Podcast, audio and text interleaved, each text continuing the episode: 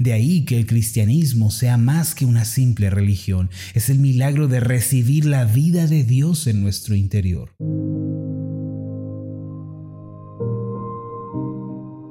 Estás escuchando Meditaciones Ascender con el pastor Marlon Corona. Acompáñanos a escuchar la serie de esta semana titulada La vida en el Espíritu. El tema de hoy es el nuevo nacimiento.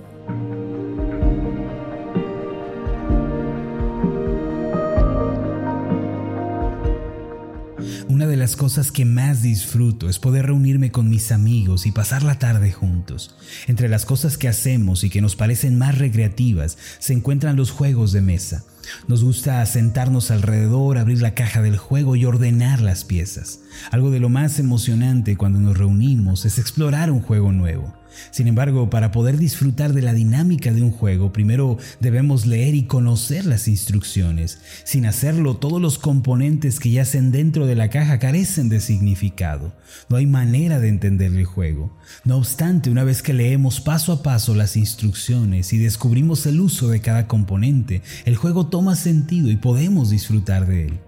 Un instructivo es importante tanto para un juego como para la vida en general. Sin tener uno a la mano todo es incomprensible. Al igual que en un juego, en la vida real no importa cuántos elementos tengamos a la mano, tales como la familia, el empleo, las oportunidades, el talento, todos ellos carecerán de significado si no hay un instructivo. Pero si conocemos las reglas del juego de la vida y aprendemos el significado de cada elemento, la vida se vuelve un viaje ameno y emocionante. De la misma forma, la vida cristiana debe ser comprendida en el contexto de las indicaciones que Dios nos ha dado. En esta ocasión, con las instrucciones e indicaciones de Dios, no me quiero referir a lo que debemos hacer como creyentes, más bien me quiero referir a los elementos que componen la vida cristiana. Ahora, ¿cómo podemos entender la vida espiritual? ¿Dónde comienza? ¿Cómo se desarrolla? ¿Cómo podemos vivir plenamente? Esto es lo que quiero abordar junto a ustedes esta semana. Estoy convencido de que al tener claridad en cuanto a la composición de la vida espiritual, al conocer su origen y los elementos que la rodean, podremos vivirla en plenitud y disfrutar de ella. Por eso pídale al Señor que le revele esto de forma clara y que le dé comprensión espiritual sobre lo que es la vida en el Espíritu. Este precisamente es el tema que quiero compartir con ustedes a lo largo de esta semana, si el Señor nos presta la vida, la vida en el Espíritu. Entonces, ¿qué es la vida espiritual? Lo primero es conocer el significado de este concepto. La vida espiritual se refiere a la vida nueva que recibimos cuando creemos en Cristo. Es una vida en la cual somos conscientes de Dios y de su plan redentor. Es la vida en la que somos también conscientes de nuestro pecado y nuestra debilidad para salvarnos. Es la vida en la que nos apoyamos en Cristo, dependemos de Él y andamos delante de Dios buscando agradarle. El cristianismo, más que una mera religión, podemos afirmar que es recibir el poder de una nueva vida. De acuerdo con la Biblia, hay solo dos clases de vida en el universo. Por una parte, encontramos la vida creada. Esta es aquella que Dios formó y diseñó a partir de su poder creativo. Se trata de la vida de los seres que son derivados de Dios y creados por Él. En esta categoría encontramos a toda la creación, desde los ángeles, los seres espirituales, el hombre, los animales, hasta el reino vegetal. Hebreos capítulo 3 versículo 4 dice, porque toda cosa tiene su constructor, pero el constructor de todo es Dios. Asimismo, Romanos 11:36 dice, porque todas las cosas proceden de Él y existen por Él y para Él. A Él sea la gloria por siempre. Amén. Por lo tanto, podemos llamar a esta la vida creada. Es una vida que tuvo un principio y asimismo tendrá un final. Es la vida que Dios creó y formó. Sin embargo, la Biblia nos revela que existe un segundo tipo de vida. Esta última es diferente a la primera en su esencia y naturaleza. Se trata de la vida eterna. En Juan capítulo 3, versículo 36 encontramos escrito lo siguiente. El que cree en el Hijo tiene vida eterna, pero el que rechaza al Hijo no sabrá lo que es esta vida, sino que permanecerá bajo el castigo de Dios. Este segundo tipo de vida al que quiero que dirijamos nuestra atención es la vida eterna. Sin embargo, ¿cuál es el único ser que posee esta clase de vida? La vida eterna se refiere a una vida que no tiene principio ni tendrá un final. El único ser que posee esta clase de vida es Dios. Podemos llamarla la vida increada, es decir, la vida que nadie creó, la vida que no fue creada. De acuerdo con Juan capítulo 3 versículo 36, cuando una persona cree en Jesucristo, el Hijo de Dios, como Salvador personal, poniendo toda esperanza en Él, entonces recibe la vida eterna. Esto significa que Dios le infunde su propia vida. Dios viene a morar en el interior de tal persona y de este modo la vida divina le es impartida. No le es dada una vida creada por Dios, sino más bien Dios le infunde el poder de su propia vida. De ahí que el cristianismo sea más que una simple religión, es el milagro de recibir la vida de Dios en nuestro interior. En el idioma griego, mismo en el que se escribió el Nuevo Testamento, la palabra que describe la vida eterna es Yohe, J-O-H-E. Este concepto se refiere a la vida divina que le es impartida a los seres creados como un acto de la gracia de Dios. La primera vida de la que hablamos, la vida creada, se vio manchada por la corrupción del pecado.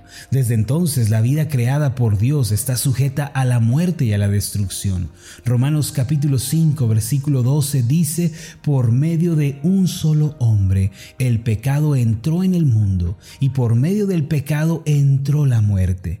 Fue así como la muerte pasó a toda la humanidad porque todos pecaron toda la creación por el pecado de Adán fue marcado con la muerte. Sin embargo, Dios ofrece vida eterna por medio de Cristo a todos los que creen en Él y le reciben como Salvador personal. Mis amados, como podemos ver, ser un cristiano es más que asistir a la iglesia los domingos. Va más allá de saber ciertas fórmulas o procedimientos. Ser cristiano es recibir la vida divina en nuestro ser. Esto es a lo que en la Biblia se le llama nacer de nuevo. El Señor Jesús fue quien habló sobre el concepto del nuevo nacimiento y sobre la necesidad de nacer de nuevo. En Juan capítulo 3 versículo 3, en su conversación con Nicodemo, un maestro de la ley y líder de los fariseos, el Señor dijo, de veras te aseguro que quien no nazca de nuevo no puede ver el reino de Dios. Esto significa que quien no experimenta el poder del nuevo nacimiento no tiene acceso a las cosas celestiales, le parecen locura, es un mundo cerrado delante de él. Sin duda, una de las verdades más apasionantes del Evangelio es el nuevo nacimiento. Este, podemos decir, es el punto de partida de la vida espiritual, es el punto medular de todas las cosas espirituales y los cristianos debemos comprender todo lo que sucedió en nosotros y alrededor de nosotros cuando nacimos de nuevo.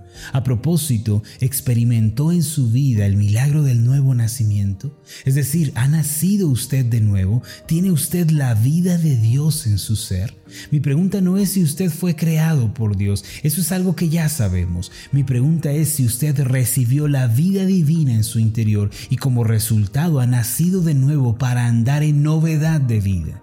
El Señor le dijo a Nicodemo en Juan capítulo 3 versículo 7, tienen que nacer de nuevo, es decir, necesitan el nuevo nacimiento. Lo que el ser humano necesita para cambiar su vida es el nuevo nacimiento. En 1961, el Centro de Investigaciones Psicológicas y Sociológicas, junto a un grupo de 55 psicólogos, propusieron una teoría llamada el cambio circunstancial. En dicha teoría se proponía que el hombre depende directamente del entorno y de las condiciones de vida. Este fue un pensamiento derivado del comunismo que buscaba la igualdad económica y social para todas las personas. Estos psicólogos creían que el cambio del entorno podría cambiar la actitud de las personas y por ende sus vidas. Por eso llevaron a cabo un experimento con personas de escasos recursos, proponiéndoles mejores condiciones de vida. Sin embargo, el proyecto fue un total fracaso un hombre que había sido alcohólico por más de 15 años, al cual se le dio vivienda, ropa, un trabajo, demostró que su alcoholismo vivía dentro de él. Después de haberlo guiado a su nueva vivienda y vestirlo con ropas elegantes, el día en que debía presentarse a trabajar este hombre nunca apareció. Más tarde lo encontraron caminando en la calle sin ningún rumbo, con la ropa sucia y rota y también alcoholizado. ¿Qué demostró esta teoría del cambio circunstancial? Que por más que cambien las condiciones, el corazón del hombre no es transformado y por ende la vida no experimenta cambios. La mayoría de las personas suelen pensar, seré feliz cuando tenga esta casa, o dicen, si tan solo tuviera este vehículo, o mi vida será mejor cuando tenga el último celular, esta computadora, este bien. No obstante, quienes alcanzan estas cosas descubren que la felicidad que tanto anhelaban no se encontraba en las cosas materiales, en el dinero o en el estatus. Además, hay quienes piensan que si tan solo encontraran al amor de su vida o si terminaran su carrera, entonces sus vidas serían plenas. No obstante, al final descubren que todas estas cosas no producen una felicidad duradera y eterna. Un hermano de la iglesia logró construir un imperio económico con la ilusión de sentirse realizado y pleno. No obstante, él mismo testifica que la felicidad que tanto anhelaba no la encontró en los negocios ni en el éxito financiero, mucho menos en los placeres. ¿En dónde se encuentra la verdadera felicidad entonces? Esta felicidad eterna se encuentra solamente en Dios por medio de Jesucristo. Quienes vienen a Él en realidad descubren la fuente inagotable de paz, de esperanza y de felicidad. Lo que el hombre necesita no es una mejor calidad de vida, no es mejores ingresos o mejores condiciones. Todas estas cosas no resuelven el problema interno del corazón llamado pecado, el cual acarrea a la muerte. Dios nos ofrece el regalo de una nueva vida por medio de Cristo. Cuando nuestro corazón es cambiado y recibimos el milagro de una nueva vida, entonces comenzamos a ser prosperados en todas las cosas, tenemos salud así como prospera nuestra alma. Lo invito para que los días siguientes sigamos explorando el apasionante tema del nuevo nacimiento y de la vida en el Espíritu y conozcamos sus alcances en nuestra vida personal. Permítame hacer una oración por usted. Amado Dios y Padre Celestial, Tú quieres que tengamos claridad y discernimiento en la vida cristiana. No quieres que vivamos en la confusión, en la incertidumbre, en la duda o en la ignorancia. Por esta razón, Señor, nos has dejado tu palabra y nos has dado el Espíritu Santo. Abre nuestros ojos, Señor, para entender el misterio de la vida espiritual y para poder vivir en plenitud en ella. Señor, guíanos más y más a la verdad y a la claridad, pues sabemos que la verdad trae libertad. Gracias te damos en el nombre de Jesús. Amén y amén. Antes de finalizar, lo invito a hacer la siguiente declaración. Repita después de mí. Nací de nuevo cuando la vida de Dios me fue impartida en mi ser. Amén.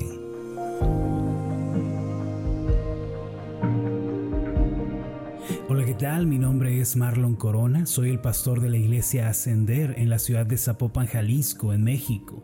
Le agradezco mucho por haberme seguido con esta meditación. Mi oración siempre es que usted sea prosperado en todas las cosas y goce de una buena salud, así como prospera en su alma. Lo invito a que ore por las meditaciones Ascender y le pregunte a Dios cómo puede usted ser de bendición para este ministerio. Las meditaciones Ascender son impulsadas y apoyadas por nuestros oyentes. Reciba un fuerte abrazo de mi parte. Que Dios le bendiga. Hasta la próxima.